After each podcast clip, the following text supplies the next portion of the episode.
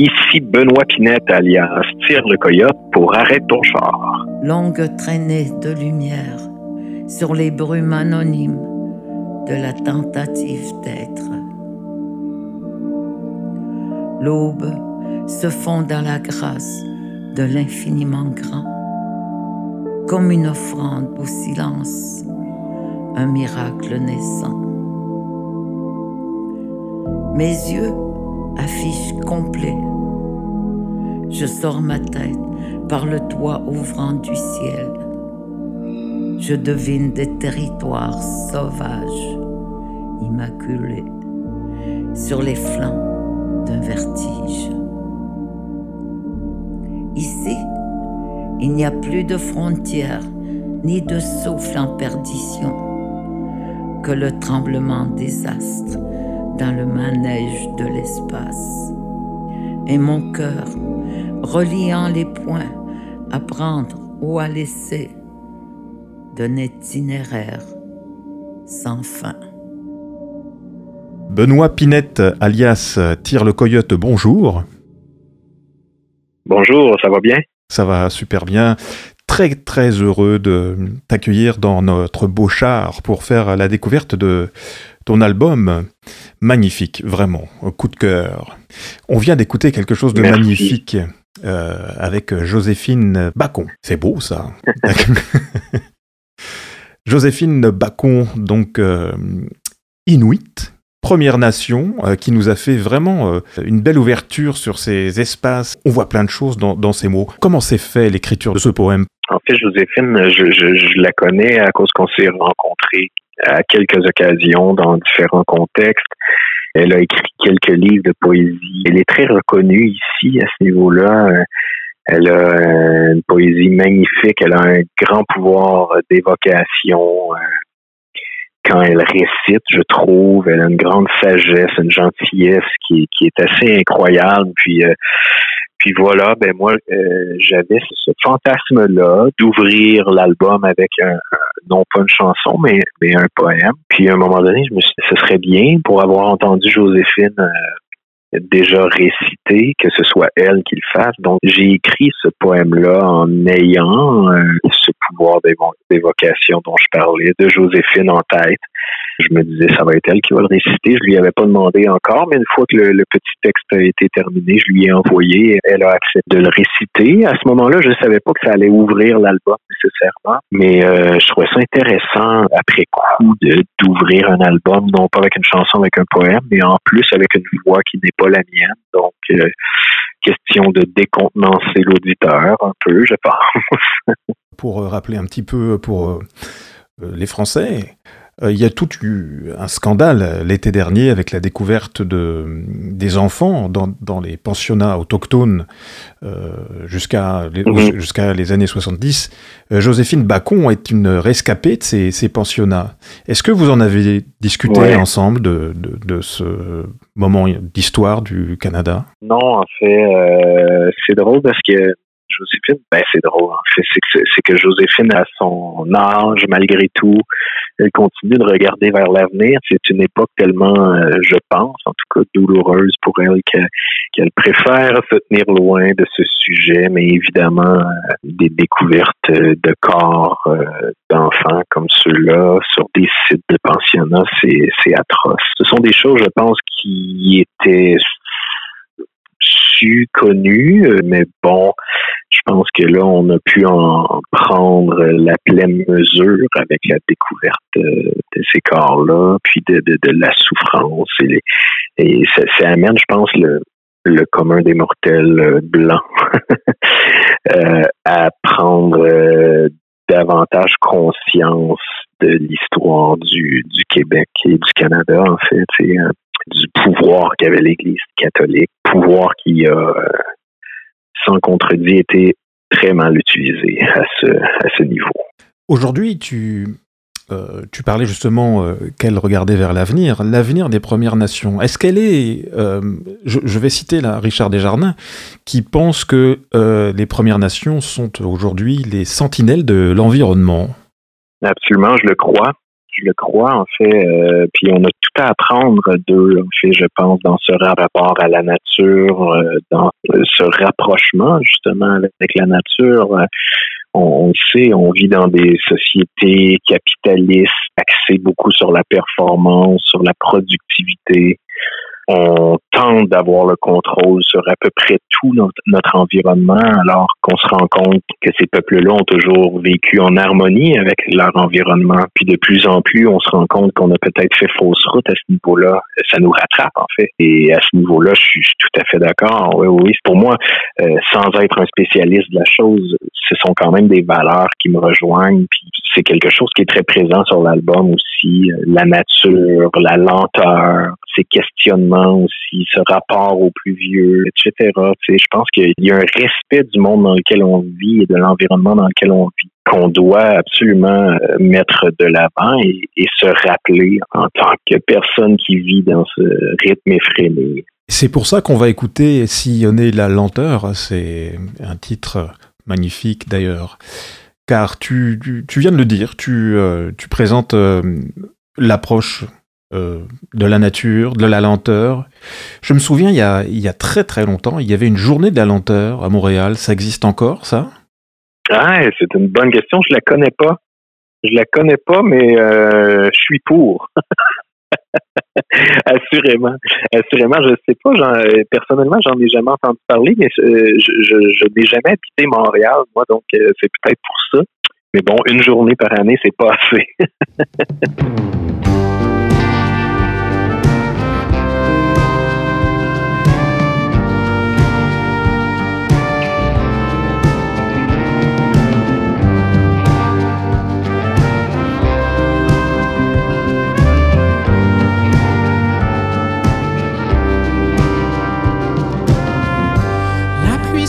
sur la toiture de tôle.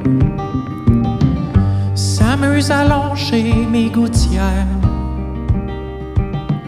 Je m'assoupis et ma conscience frôle les longs reflets de l'identitaire.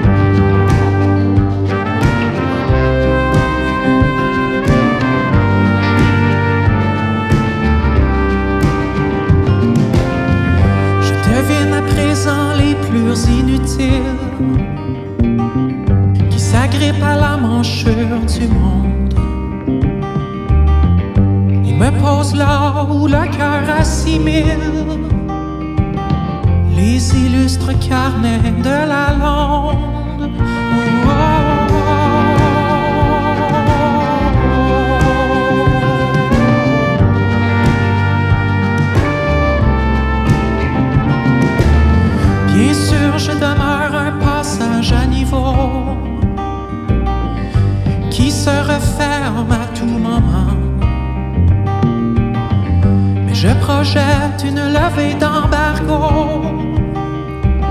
sur ma collection de chèques en blanc. Il me faut sillonner la lenteur, lui offrir un porte-voix.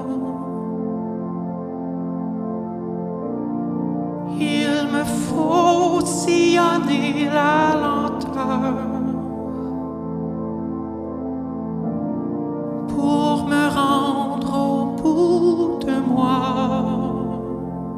Je suis toujours avec Benoît Pinette, alias Tire le Coyote, pour euh, une, entrevue, pour euh, la sortie de, son album intitulé Au premier tour de l'évidence. C'est curieux comme, euh, comme titre, ça, ça vient d'où cette, ce titre?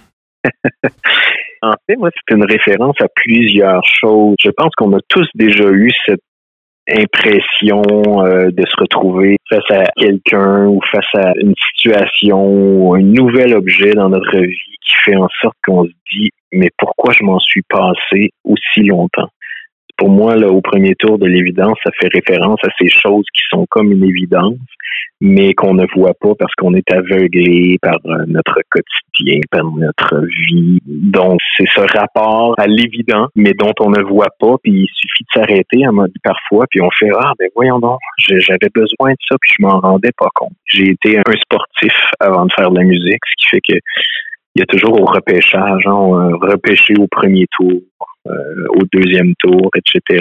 Puis pour moi, le premier tour de l'évidence, ben, c'est justement ce, ce rapport à, cette évidence et, et- et au fait que ça arrive rapidement. C'est aussi le titre d'une pièce. C'est marrant parce que dans, dans cette pièce euh, autour de, de l'évidence, tu parles d'amour et d'un professeur, je crois, à l'université qui vous avait demandé euh, d'écrire des poèmes euh, justement sur, sur l'amour. Et tu avais euh, pris cela comme un sportif, comme une, un challenge.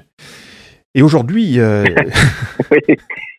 aujourd'hui, est-ce que l'amour est vraiment la plus belle des propagandes, Benoît? Absolument, c'est le plus grand remède que je connaisse. C'est le seul remède en fait que j'ai trouvé à, la bêtise humaine. Pour moi, c'est toujours un beau défi d'écrire une chanson d'amour parce que pour moi, la- l'amour, ça englobe euh, la, solidarité, l'entraide, la bienveillance, euh, qui sont des valeurs euh, primordiales pour moi. puis en quelque sorte, c'est d'avoir davantage conscience de l'autre. C'est ça l'amour pour moi. Puis je pense que le monde irait beaucoup mieux si on avait davantage conscience de l'autre. Au niveau de l'écriture, pour moi, c'est toujours un défi d'essayer de trouver une nouvelle manière d'écrire une chanson d'amour parce que bon, ça a été tellement fait, tellement fait que il arrive un moment où on se dit ben c'est difficile pour beaucoup d'auteurs, je pense, écrire une chanson d'amour. Et moi, j'ai j'ai toujours pris ça comme un espèce de défi.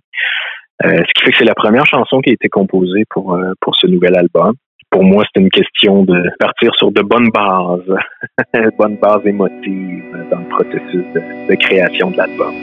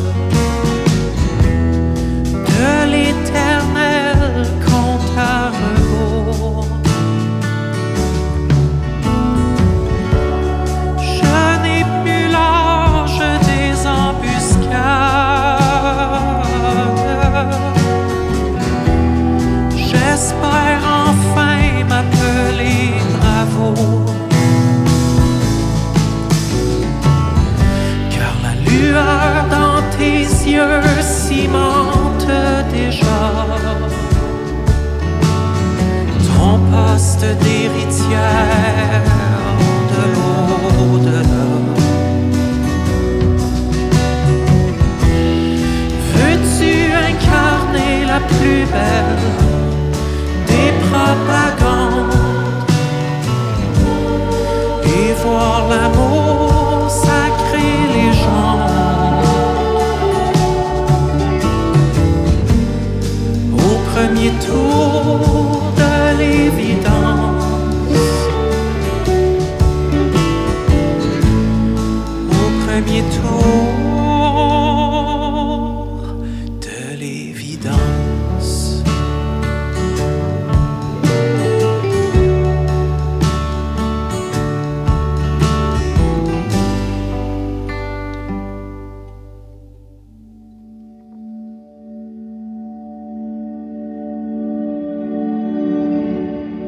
Tu sais qu'en France, il y a des cours de philosophie en classe de terminale qui sont obligatoires. Et le souvenir que j'en ai d'apprendre beaucoup de citations et d'essayer de les reciter le mieux possible pour avoir une bonne note. Bon, j'ai été très mauvais, mais je me souviens d'une chose, d'une seule chose. C'est la suivante. La philosophie, c'est apprendre à mourir. J'ai été très surpris de voir ça dans, le livret, dans le texte descriptif qui accompagne ton album.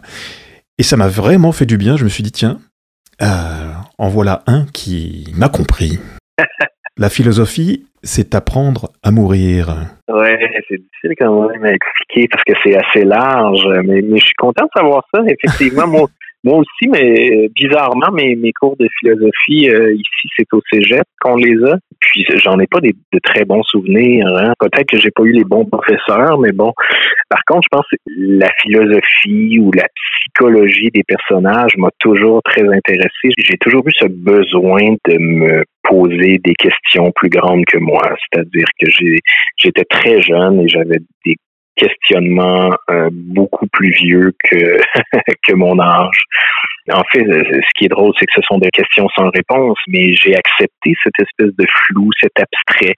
Là, et ça me plaît de continuer quand même à tourner la question, à la regarder dans tous les sens, demander euh, d'où vient ça. Puis mon rapport à la vie, ben, il est forcément influencé par mon rapport à la mort. C'est ce que je dis. euh, il y a Robert Lalonde qui est un écrivain d'ici qui dit la peur de mourir ou la peur de vivre. Pour moi, c'est pareil. Donc, c'est à ce niveau-là que le philosophe Montaigne, quand on dit philosopher, c'est apprendre à mourir, mais c'est aussi tout ce questionnement-là, c'est se positionner dans l'acte profond de vivre. Si on veut vivre profondément, forcément, il faut se positionner face au spectre de la finitude, au fait qu'on est mortel. Puis moi, c'est des, ce sont des questions qui, qui peuvent paraître très sombres, euh, très profondes, mais qui en même temps me, me permettent de m'élever, de me propulser, puis d'en apprendre sur ma façon de fonctionner, ma, ma façon de réfléchir aussi et de vivre finalement. Que ce soit Montaigne ou Robert Lalonde, c'est un peu ça. Au final, c'est si on se positionne, si on se pose tellement de questions face à la mort, c'est que forcément on a un peu peur de l'incontrôlable et de l'insaisissable et euh, on a peur de vivre finalement. Et c'est une acceptation de tous les jours. Euh, vous citiez euh, Richard Desjardins tout à l'heure. Euh, il le dit, lui, il faudra que tu meurs si tu veux vivre, mon ami. c'est dans une de ses chansons. Exact. Benoît, qu'est-ce que l'hypersensibilité vagabonde? C'est quoi les symptômes de cette maladie? une très grande maladie qui n'est pas, qui est pas diagnostiquée, mais que j'ai inventée. En fait, c'est cette impression de vivre des deuils qui ne sont pas les nôtres. J'ai cette tendance, euh, très jeune, je me souviens, je parlais de rapport à la mort. Très jeune, j'ai j'ai eu peur de mourir. C'est bizarre à dire, mais très, très jeune, j'ai eu cette conscience-là, peut-être cette sensibilité-là, cette anxiété-là aussi peut-être de vivre des choses, d'être dans l'appréhension des choses. Et c'est ce que j'apprends à découvrir, mais j'apprends à vivre davantage dans, l'instant parce que parce que quand on est constamment projeté vers l'avenir, on perd un peu de ce qu'on est là réellement dans le moment présent. Puis voilà, c'est probablement des résultats de cette hypersensibilité vagabonde, comme je l'appelle, c'est-à-dire qu'elle se promène d'un sujet à un autre et de deuil en deuil, qui ne sont pas les miens souvent. Moi, c'est drôle, euh, les pensionnats, par exemple, euh, dont on parlait tout à l'heure. Euh, des fois, j'ai juste besoin de passer devant un hôpital et j'imagine des gens qui sont en souffrance. J'ai l'impression que c'est ma propre souffrance, ma propre perte. J'aurais de la difficulté à l'expliquer, mais chose certaine, c'est que ça m'aide en bout de ligne à écrire. Ce sont des sujets, des réflexions intéressantes, analysées. Fait ça me pousse au processus créatif ensuite. Salut, trésorière de mes égarements. Où te caches-tu cette nuit? Dans les nombreuses pulsations du vent sur le dos d'une galaxie. Ici, les beaux jours sautent leur tour la peur d'un risque à prendre. Je sais bien, la jouissance n'a rien d'un concours. Mais va-t-elle renaître de ses cendres? T'écris, c'est pour ébranler l'injustice. Qui stocke son attirail en moi. Mort m'apparaît être une forte prémisse. Au dérapage de ma foi. Et pourtant je me vois oser la prière pour éviter ta disparition. En mon cœur traversé de longues rivières s'écoule sans destination. Car ton absence picasse comme un vautour dans les plates-bandes d'une destinée. Comment me défaire de l'envie d'un retour? Comment m'affranchir du passé? J'aspire à jumeler le mot survivance au bleu azuré du ciel, la solitude d'un homme devant l'éternel, bien fondé d'une renaissance.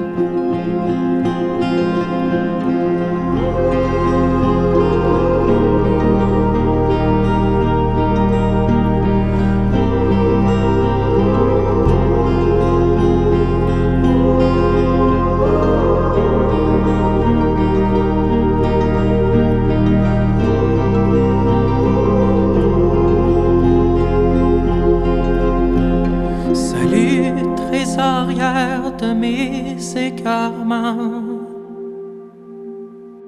Où te caches-tu cette nuit? Dans les nombreuses pulsations du vent ou sur le dos d'une galaxie? Benoît Pinette tire le coyote. On poursuit la découverte de l'album au premier tour de l'évidence. Avec cette chanson qui va suivre, Je me dis, les notions euh, du temps qui passe. Voilà. Est-ce qu'on est vraiment otage du temps, Benoît? C'est une bonne question. En fait, moi, je pense que j'ai toujours été un peu pris en otage avec ça. Et ça vient peut-être de cette de cette anxiété dont on parlait, c'est-à-dire que j'ai toujours eu une espèce de fascination pour le temps qui passe, puis, puis ça vient avec la fascination de la mort, etc. Et, on est, j'ai réellement toujours eu cette impression d'incapacité à saisir le temps. Et euh, on parlait de, de peuple autochtone tout à l'heure. Je, lis, il y, a, il y, a, un balado de Marie-André Gill euh, que j'ai écouté et qui faisait euh, référence à l'Indian Time, au temps de l'Indien. Ça, c'est une vieille croyance ou c'est un c'est une, espèce de, de mot inventé, en fait, pour euh, traiter du fait que les Amérindiens sont souvent très peu préoccupés par le temps. J'ai appris à ce moment-là que pour beaucoup de peuples autochtones, le temps n'existe pas. Le temps, c'est Une journée, en fait, c'est quand le soleil se lève et elle se termine quand le soleil se couche, tout simplement. Il n'y a pas d'heure nécessairement. Tu manges quand tu as faim. Tu y vas au rythme de tes besoins euh, primaires. Puis je trouvais ça intéressant pour moi qui ai toujours été fasciné par le temps qui passe, de constater que pour certains, le temps n'existe pas. Puis c'est comme ça finalement que j'ai je me suis mis dans la peau d'un personnage plus âgé, qui fait de l'insomnie et qui se rend compte que finalement, peut-être que le temps n'existe pas. L'insomnie, c'est quoi? Bon, c'est l'incapacité de dormir, oui, mais quand le temps n'existe pas, ce n'est plus de l'insomnie finalement.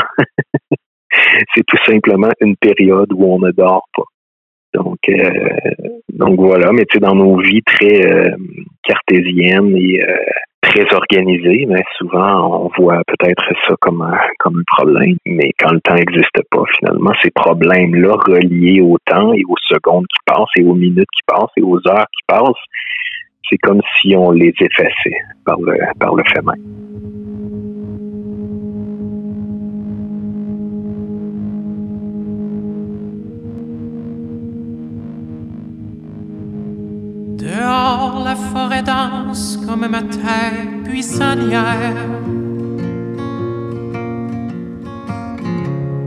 Au rythme des vents de profondes chimères. Les branches craquent dans l'écho dissonant. comme mes vieux os qui guettent chaque mouvement. Les longs éclairs disloquent la noirceur. Des fractures dans l'immensité du monde.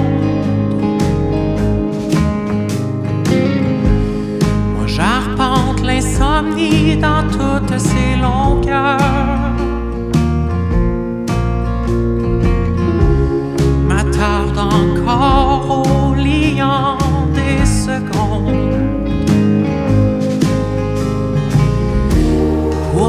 je me dis le temps n'existe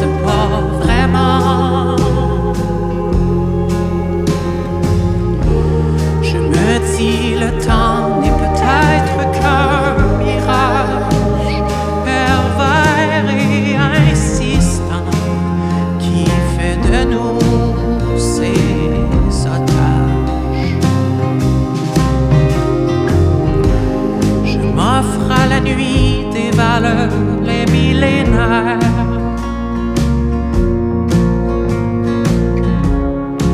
un rêve perdu au milieu du silence.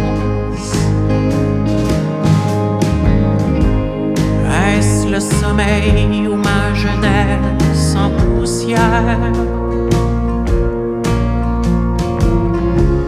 Que je m'efforce de retrouver en toute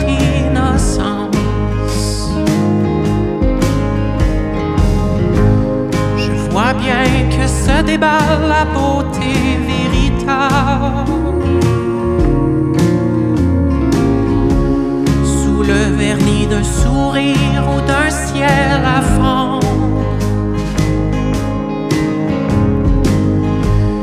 Mais avec l'âge se déploie souvent l'irrévocable. Il y a tant à vivre et si peu à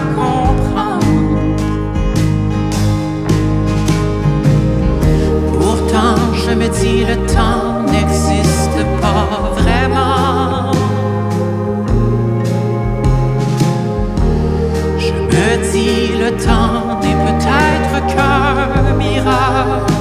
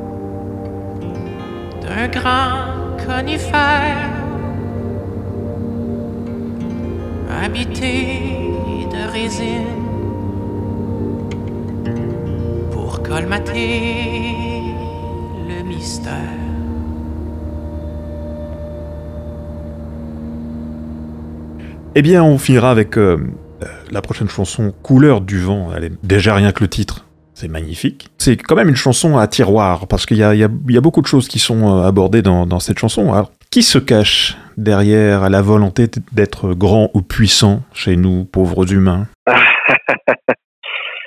Ouais, ben c'est un peu ça, cette chanson-là. En fait, c'est euh, cette impression que souvent les hauts dirigeants de nos sociétés sont souvent les gens qui ont réussi. Évidemment, il y a des gens très respectueux, je ne veux pas généraliser, mais quand même, ce sont souvent des gens qui ont piétiner quelques personnes au passage pour se rendre là où ils sont. Moi, je, suis allergique à cet abus de pouvoir, euh, à cette impression qu'on doit écraser profiter des autres pour vivre finalement. Donc, c'est ce rapport-là à l'injustice, à la compétition dans une société, aussi dans le monde du travail, etc. Il y a, quelque chose de très malsain pour moi là-dedans. Puis parce qu'on se rend compte que finalement, ceux qu'on entend davantage, c'est souvent les grandes gueules, c'est ceux qui parlent plus fort que les autres.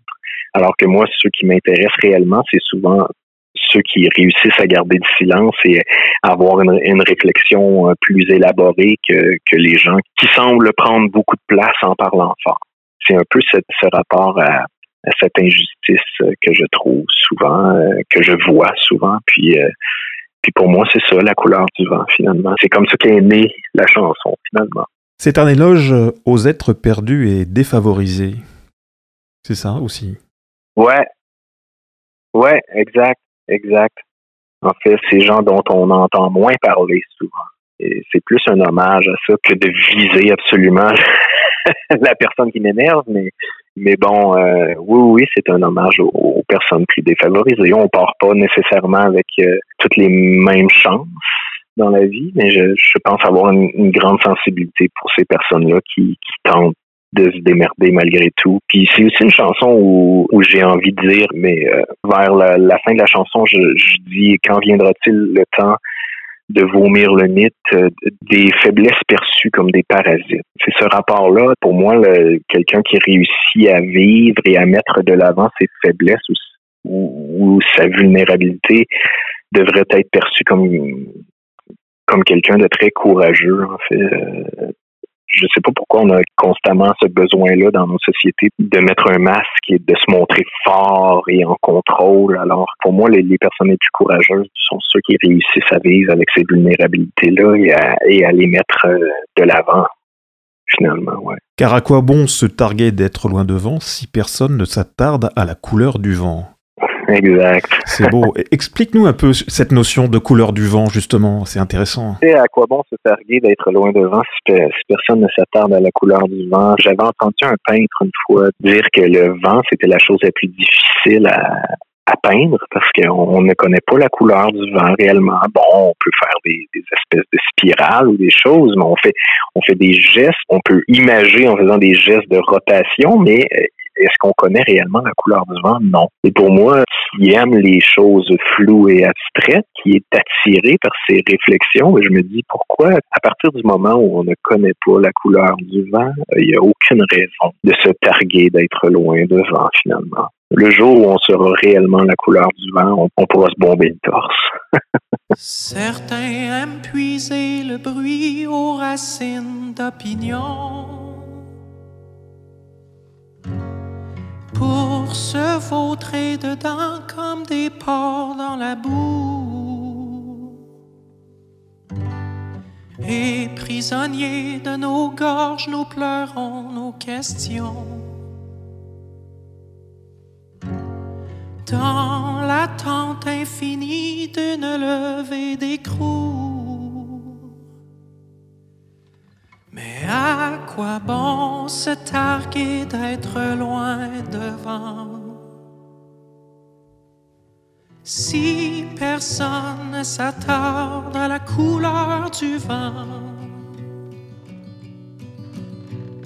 Certains réservent à l'avance un embarquement pour la grande traversée de leur égo. Et nous les laissons dépasser par l'accotement. étouffé par la crainte d'engrosser le chaos.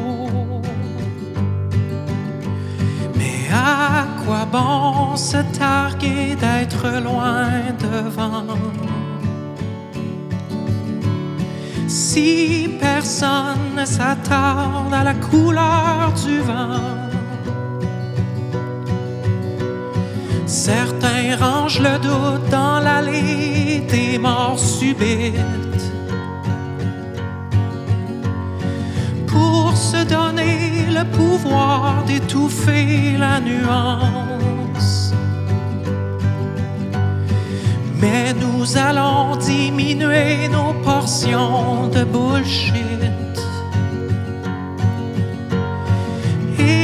cracher la tiraille avec grande élégance.